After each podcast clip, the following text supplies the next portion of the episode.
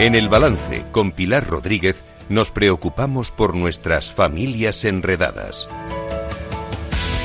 Pilar Rodríguez, buenas noches. Buenas noches, Un martes más en nuestras familias enredadas. Hoy para hablar de un tema que menos mal que son las nueve y media, ya no estamos en horario infantil, Sí. porque el tema es, eh, es un tema que sin, sin duda eh, a todos los que somos padres y tenemos hijos adolescentes o, o en la preadolescencia Sí. y que además tienen acceso eh, ya prácticamente ilimitado a, Claro. a- a los a, la- a las pantallas y a internet y a todo esto pues nos preocupa porque además lo que leemos en muchos eh, informes es que está creciendo de manera exponencial eh, el uso o el abuso del- del- de, la- de las visitas, de la pornografía en Internet con el eh, comportamiento de sus adolescentes De luego adolescentes, en sus relaciones personales eh, y en sus relaciones de pareja. Sí. Y para esto tenemos una invitada de lujo. Efectivamente, porque realmente es un, algo preocupante no solamente para padres de familia, Sí. sino para educadores, para toda la sociedad en general.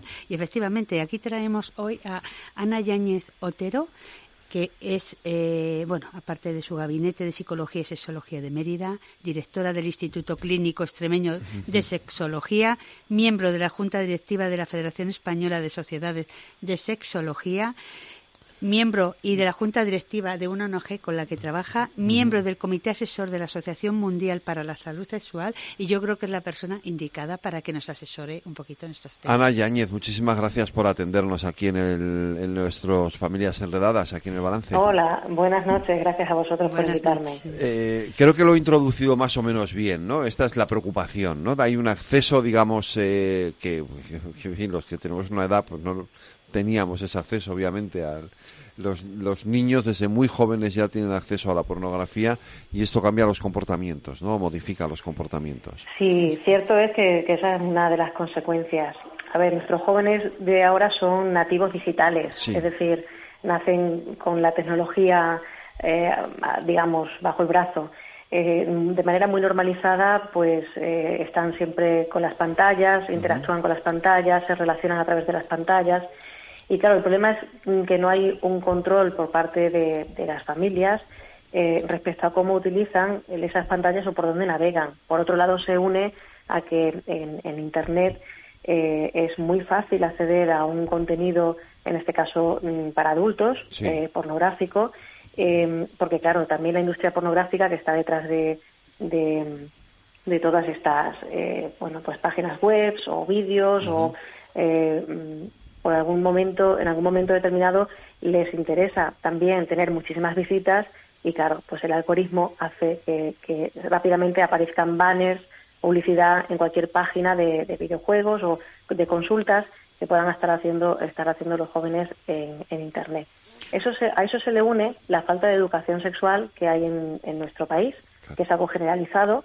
Las familias no hablan de educación sexual. También es verdad que muchas de ellas no tienen, la inmensa mayoría, herramientas suficientes Sí. para poder hablar de educación sexual. Es. Eh, y por otro lado, pues bueno, en las escuelas también sabemos que, que es difícil el implementar de una manera continuada esa educación sexual, además de lo que hasta ahora sabemos que existe, que son charlas puntuales o en algún momento algún profesorado que esté más sensibilizado con el tema Claro. y se haya formado y pueda dar esas charlas. ¿Qué ocurre cuando no existe esa educación sexual y eh, ni, por parte de, de, bueno otros agentes educacionales, en este caso las familias, el profesorado, pero por parte también de medios de comunicación, programas de televisión Sí. o la manera en que los otros agentes educacionales están transmitiendo cierta información a nuestros menores. Eh, nuestros jóvenes no tienen quizá pues ni, ni el conocimiento, ni la madurez, ni el criterio propio para saber diferenciar qué contenido es apropiado de cuál no lo es, cuál es real de cuál no lo es, o qué significa realmente ese contenido a, a edades muy tempranas. Entonces, lo, lo que ocurre es que están en una etapa, eh, bueno, desde que nacemos, desde que nacemos nuestra sexualidad está presente y va evolucionando a la par que vamos creciendo, pero en la etapa infantil y en la preadolescencia y también en la adolescencia son etapas en las que, eh, por naturaleza, los comportamientos normales de desarrollo que tiene cualquier ser humano, pues supone querer saber acerca del cuerpo, acerca de cómo nos reproducimos, acerca de cómo son las relaciones, cómo es esto de los vínculos y de la afectividad eh, a nivel de pareja, eh, cómo va cambiando nuestro cuerpo, eh, de alguna forma cómo se eh, experimenta el placer. todo, todas esas cuestiones que se plantea, si no tiene un adulto de confianza a quien poder preguntar o no ha recibido esa información adaptada a su edad, a su entendimiento, al nivel de desarrollo que tenga en ese momento, en el momento adecuado, cuando no ha recibido eso, pues ¿dónde consultan? A Internet. En Internet. Internet o a sus iguales. O a los amigos, sí. Y, Claro. Exacto. Y nos estamos encontrando con la problemática de que, bueno, pues si vivimos en una sociedad hipersexualizada, donde es muy fácil acceder a contenido erótico, porque en nuestra cultura actual la erótica está mercantilizada. El sexo Totalmente. vende, el placer vende, es algo, la industria eh, que está detrás de todo eso sabe perfectamente que, que tiene un- un- una gran clientela, un Sí. gran objetivo a la hora de llegar a la ciudadanía de manera muy fácil. Y, y claro, los, los jóvenes crecen en una sociedad hipersexualizada con contenido que muchas veces no pueden ni procesar ni entender y, y, no- y nadie les explica tampoco o les enseña cuál sería la, la- el método o, o el conocimiento más certero, que a, a no ser que, se- que sí que haya o se reciba educación sexual, en este caso de mano de profesionales que, que estén cualificados para ello. ¿Qué? Pilar. Sí, no, eh, me refería, sí, efectivamente, todo lo que estás comentando, Ana, es muy importante y yo, sobre todo, a las, las familias, una de las preocupaciones, por ejemplo, a los, bueno, que tengo yo las familias en consulta, han dicho que eso, que que- que qué consecuencias o qué problemática es la mayor de que esta cosa ocurra en nuestros menores, ¿no? Porque Ujú. empiezan ya desde edades tempranas de la adolescencia y, bueno, mm, eh, supongo que, que, no supongo, efectivamente no es lo mismo un menor de 17 años que un menor de 12, de 13, Claro. ¿no? Que no entra todavía ni en los 14 años. Entonces, eh, eh, el que vean, o sea, los que acceden, qué consecuencias para que ellos puedan explicar también luego a sus hijos, ¿me entiendes? Un poco, o como señales de, de- de alerta también, eh, pero más bien qué Sí. consecuencias puede traer esa, ese acceso temprano a pornografía a través de las webs. A ver, el problema está en que la, en la pornografía que consumen eh, hay un porcentaje altísimo, no sé si un 90% aproximadamente, eh, que contiene contenido violento. Ya. Entonces, eh, lo que ocurre es que de lo que están aprendiendo es de prácticas pues violentas, eh, no consensuadas, eh, de alguna forma también con roles muy estereotipados y con cuerpos no normativos y, y sobre todo unas prácticas que muchas veces nos planteamos, bueno, la mayoría de los adultos ni siquiera las desearía. Nos planteamos que no son ni siquiera las, las más placenteras o las más idóneas para el disfrute o para la intimidad o para un, un contacto, un encuentro con otra persona. El, el tema eh, es el que eh, planteábamos al principio, ¿no? Si, si nadie les educa de otra forma, al final están aprendiendo de una manera distorsionada cómo relacionarse con los demás. Esto Claro. de alguna forma marca de manera muy importante sus primeras relaciones afectivas o, Se o traduce su sexuales comportamiento incluso. a una relación. Claro. Eso es, sus comportamientos y, y al final pues normalizan las conductas violentas porque piensan que eso es lo que les gusta a sus iguales o a otras personas o a, o a los adultos, normalizan que, que eh, tengan que comportarse si son chicos de una manera muy estereotipada, si son chicas de otra, porque esa pornografía que consumen eh, cosifica a la mujer, eh, la convierte en un, en un objeto de deseo en vez de un, so- un sujeto que tome sus propias decisiones y sea dueña eh, de su propio placer. Y al hombre, pues, eh, le, le considera el objetivo principal, el cliente principal, por alguna forma, mm, decirlo de alguna forma, de consumo de, de ese producto, porque esa pornografía está dirigida mayormente al contenido, o sea, perdón, al, al público masculino Sí. y, y- y genera problemas de comportamiento, normalidad, normalizar lo que es la, la violencia o las relaciones de violencia y, y prácticas que evidentemente ni, ni serían placenteras para la mayoría de la población ni tampoco son consensuadas. O sea, hay una, hay una falta de ética de las relaciones o de responsabilidad afectiva muy grande en cómo aprenden ellos a relacionarse en sus primeras etapas. Pero ya no es solamente la, la pornografía, o sea, estamos viendo también que hay programas de televisión que perpetúan eh, las relaciones tóxicas basadas en el amor romántico Sí. eh, o, o incluso eh, la manera en que entre ellos, entre los iguales, eh, eh, al final buscan afianzar eh, relaciones donde al no, al no diferenciar, al, no- al normalizar de- a tal grado eh, eh, estas prácticas mm, eh, violentas, no, no saben diferenciar dónde está el límite, dónde están acosando, dónde no. Eh, todavía hay un concepto muy generalizado en nuestra sociedad, por, por esa falta de educación se- sexual que decía, en el que eh, se piensa que la pareja eh, será satisfactoria o el ajuste de la pareja dependerá de, de el éxito sexual que se tenga. Es decir, de tener relaciones sexuales placenteras, eh, duraderas y, por supuesto, de, ser complaciente con la pareja. Para que, para, que veas eh, esto que estás comentando, que hoy me, ha llamado, hoy, me ha llamado mucho, hoy me ha llamado mucho la atención, por ejemplo, un vídeo que he visto en una red social, en, esto ahora se llama X antes era Twitter, eh, de dos influencers. es un programa de hacer como una especie de entrevista una a la otra, ¿no? Y entonces una le pregunta a la otra, la, le pone la siguiente, la siguiente dicotomía, ¿no? Dice, si tú tienes, si tú tuvieras, eh, ¿tú qué prefieres? ¿Tener una pareja que te pone los cuernos de manera constante y sistemática y que tú sabes además que te está poniendo los cuernos y que está con otras, pero que sin embargo cuando está contigo a ti te satisface y estás contento con él y te quiere y te, o tener una pareja que te es fiel eh, que nunca te pone los cuernos con nadie, pero sin embargo cuando está contigo tú no estás a gusto. Y yo me quedo así viéndolo y digo, pero, pero, ¿y no hay una tercera opción que es ninguna de las dos? claro. claro. a lo ninguna mejor, sana, ninguna es sana. es que ninguna de las dos es sana. Digo, ¿por qué plantear las dos que las dos son tóxicas? Claro, claro. Claro. Pues, pues ese, ese es el problema, que cuando no tienen unos modelos de referencia más saludables o no se les enseña eh, otras opciones, pues al final lo único que conocen es lo que pueden repetir, que aprenden por, observación. y lo que interiorizan y normalizan en, sus esquemas mentales, según van desarrollando, son esas actitudes, esos roles, esos comportamientos. Así que, claro, luego nos sorprendemos cuando vemos que aumenta la violencia sexual entre adolescentes o entre jóvenes dirigida a otros jóvenes, a otros, a otros menores. Y, y, más allá de lo que ahora en prensa estamos a lo mejor viendo o escuchando más, es algo que los profesionales venimos denunciando de alguna manera hace tiempo, que la educación sexual es fundamental, es la solución para todo esto. Que si las familias no tienen herramientas, bueno, pues también pueden asistir a escuelas de madres y padres para aprender a hablar de sexualidad con sus hijos. Es decir, también se pueden formar en, educación sexual. Y si no, pues estamos los profesionales que nos dedicamos a esto también. En los centros educativos es muy importante que se implemente de una manera más generalizada la educación sexual.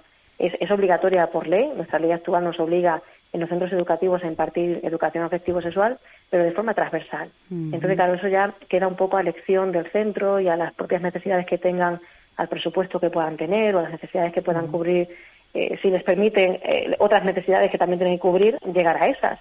A veces la, la, bueno, a veces no, sabemos que nuestra asignatura pendiente, la educación sexual en nuestro país es una asignatura pendiente en toda regla. Pues vamos tardando ya, porque eso lo llevamos diciendo hace muchísimo tiempo y yo creo que ahora mismo con la con, con, las, con las nuevas tecnologías y con, con, todo el avance que ha habido, es, es eh, yo creo que, que que, se requiere más que nunca por todas estas conductas que se están viendo y em, eh, a mí me gustaría que introdujeras Ana a ver cómo cómo porque es decir cuando un niño eh, se introduce por primera vez en este en esta empieza a hacer inmersión en las redes sociales a través de, bueno empieza a ver pornografía el impacto pero yo tengo algunas eh, chicas por cierto son chicas que me dicen buah pues qué mal que o sea como sus emociones realmente mm, son de, mm, de incomodez, de desagrado, de, algo que no les gusta. Sin embargo, es decir, bueno, por la presión grupal, por lo que sea, ¿no? Que se sabe que esas edades también influye. Mm, pero, es decir, fíjate tú que como si bien eh, las primeras veces pueden ser algo que, que, que, ellas rechazan, y me imagino que ellos, pues, no, no, sé decir, mejor prefiero que nos alumbres, ¿cómo puede ser que luego a lo largo, yo creo que, que es propio, ¿no? Por la edad, ¿no? Esa curiosidad, ese querer saber más, ¿no? Y como no tienen otras fuentes, como no tienen una educación adecuada, pues al final siguen como, eh, es decir, como te he dicho, perpetuando, eh, eh, es decir, cada vez mm, se puede convertir en una adicción incluso, ¿no? Cada vez buscar más información a través de la web, accediendo cada vez más a, a, páginas web de, pornografía. Mm. Y con la brutalidad, efectivamente, que muchas veces se exponen esos contenidos. Claro, eh, es cierto que mm, los jóvenes, eh, bueno, pues tienen, tienen en su desarrollo cerebral todavía eh, pues ciertas características que hacen que la propia pornografía les modifique, les modifique la estructura cerebral. El hecho de que la pornografía genere dopamina, pues hace que haya un mayor enganche. El hecho de que mm, los estímulos que reciben a través de, bueno, de, las diferentes imágenes de la pornografía, pues eh, eh, de alguna manera aumenta esos niveles de dopamina, ¿no? Cada, cada estímulo diferente, cada vídeo, cada eh, estímulo, en este caso para ellos placentero, pues sería un chute de dopamina. Y, la única forma de mantener ese mismo nivel de satisfacción mm. es aumentando los niveles a los que ya se están eh, adaptando, generan tolerancia. Esto la única forma de hacerlo es eh, mezclándolo con adrenalina. Por eso el, el, poder ver imágenes cada vez más violentas, más agresivas, pues les sigue generando satisfacción, porque es lo único que va a poder aumentar ese nivel de dopamina que ya se han habituado a ello y, les va a seguir generando placer. De ahí a que se, se vea o se consuman imágenes más duras o, el, porno más, más violento, más duro, y, les llegue a, los llegue a normalizar y a gustar incluso, ¿no? La sensación. ¿Hay alguna... Sí, sí, disculpa, disculpa que te iba a Sí, no, decía que el hecho de que genera, generaran adicción, bueno, pues evidentemente no todo el mundo va a generar adicción a, algo, a un comportamiento, a una sustancia, hay que tener una predisposición, pero sí que es verdad que cuando no hay otras alternativas al placer, otras, otras alternativas de sensaciones, o otros hobbies, otras actividades agradables, eh, y solamente se centran en esta principalmente, pues se van anulando las, las capacidades de sentir. Entonces, pues ahí hay mayor riesgo de enganche y es donde surge la, adicción. Em, no, iba eh, a, comentar que hay eh, que señales de un poco de alerta, a lo mejor para las familias, a lo mejor o, no, o son confusas, o realmente hay a lo mejor algunas que se puedan, que les podamos decir que normalmente se puedan observar, ¿no? Aunque bueno, se pueden observar cambios en, los comportamientos, que ahí es donde vamos a detectar que algo algo falla, algo está pasando, ¿no?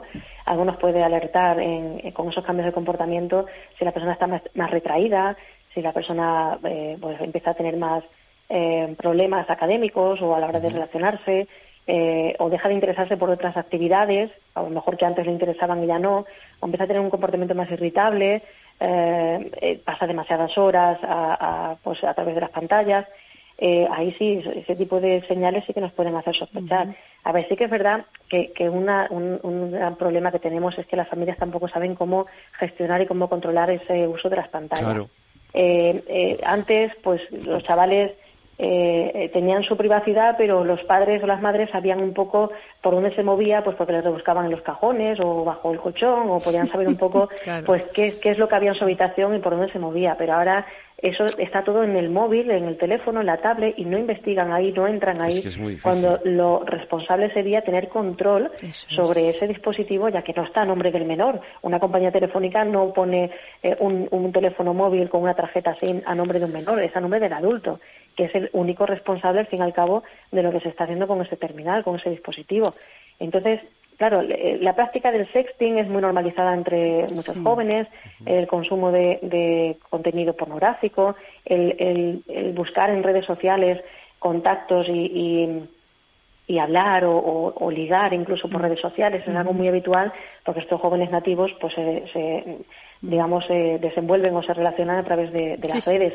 Pero sí que es verdad que ¿qué podemos hacer aparte de ese control de los dispositivos? Hablar crear un clima de, confianza de edades tempranas para, para, la expresión emocional y la escucha, compartir otras actividades con los hijos y con las hijas. Yo sé que en la sociedad en que vivimos que todo todo gira tan rápido, tenemos tantas cosas que hacer y tan poco tiempo es difícil, muchas veces el dedicar ese, ese rato con los hijos, pero es muy importante que no dejemos que sean las pantallas quienes les eduquen.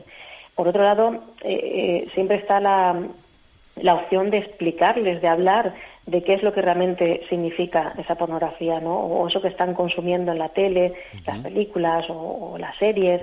Eh, podemos aprovechar un acontecimiento pues para hablar de, de, esa sexualidad o una imagen o una escena para hablar de, de lo que significa y, y, de alguna manera seguir desmitificando, seguir reeducando, porque educar simplemente es eso, transmitir conocimientos, conocimiento certero en este caso, eh, transmitir conocimiento para, para facilitar un cambio de actitudes eh, saludables que permitan el desarrollo óptimo de esa persona. y, todo lo que sea explicarles o permitirles que pregunten, escucharles, que se expresen, es lo que va a facilitar que, también pues eh, intenten buscar ese apoyo, ese, esa em, información en los, en los adultos de confianza, pero sobre todo también que tomen decisiones responsables porque ya van a tener, digamos, la alternativa, la opción distinta a la que han conocido hasta ahora.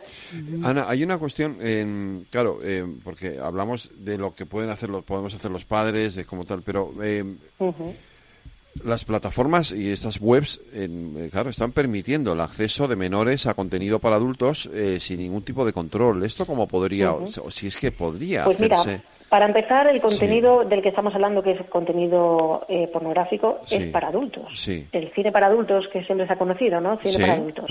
Nunca es para menores, igual que en las redes sociales, hasta cierta edad no puedes acceder a ellas y crearte un perfil. Y, aún así lo hacen. Exacto, en muchas otras páginas igual.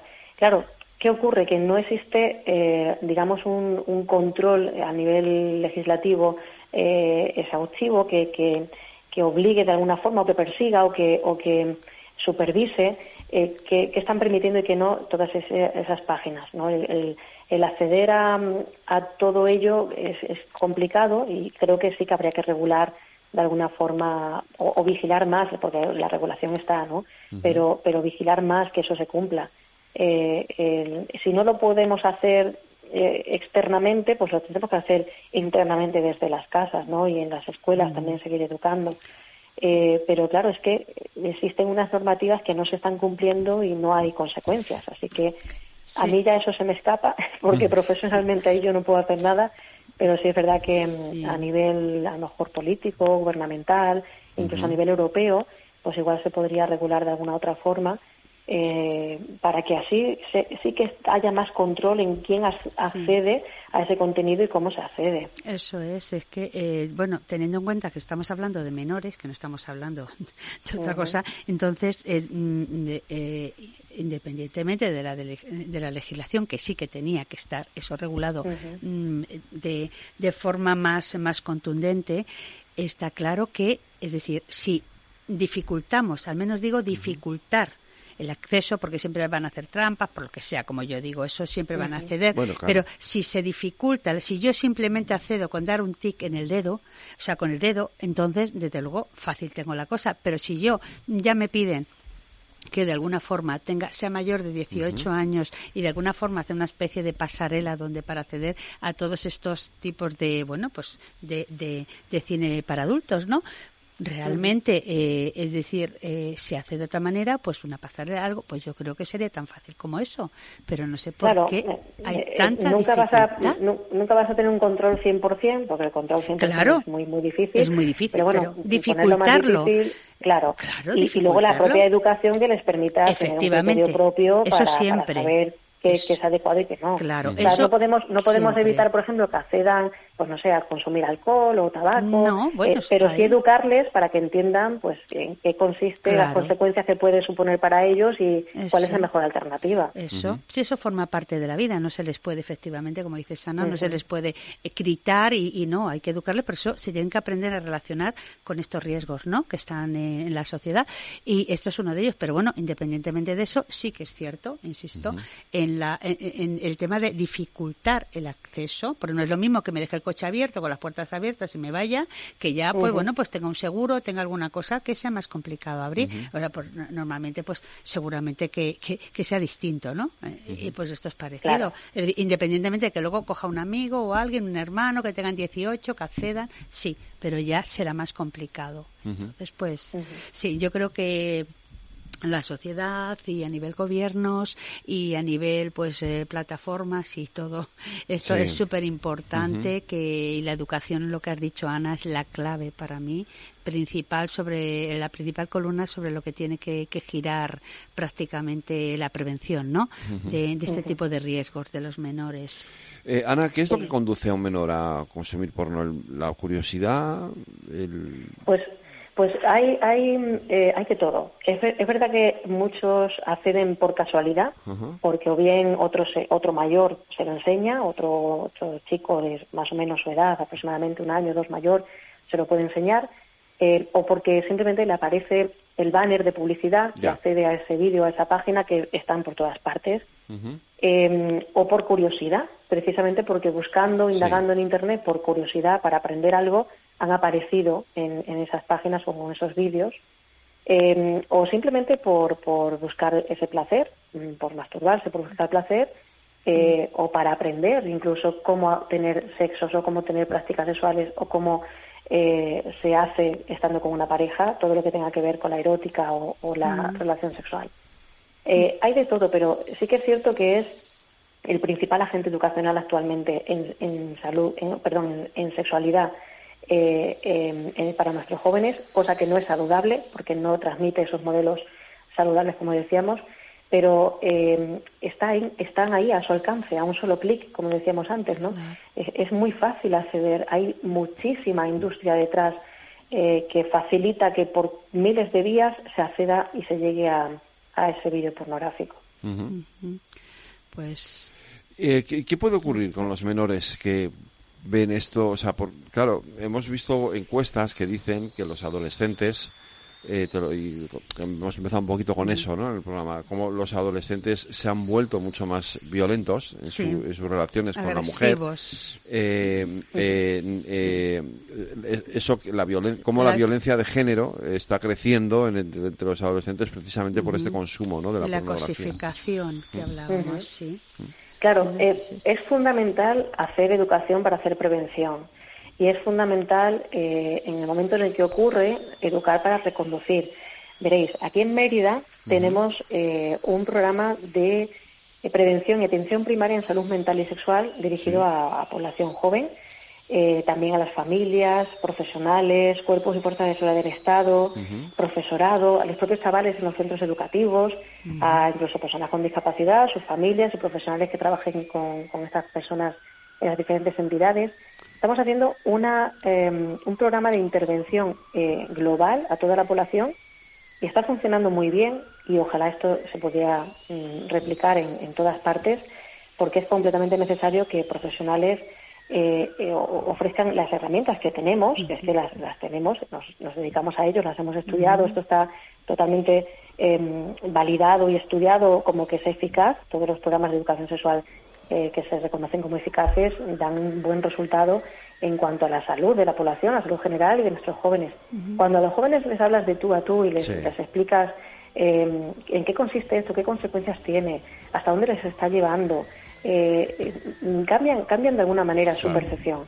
se les hace tomar conciencia, se dan cuenta de que no están en lo correcto. Cuando les hablamos de, realmente de la trata que hay detrás de esa pornografía, de la captación de menores que hay o de personas con discapacidad, o cuando les, explicamos cómo eh, modifica su cerebro o cómo las relaciones que ellos aprenden a tener son completamente insanas y cómo eh, ellos reconocen que se sienten mal en ellas.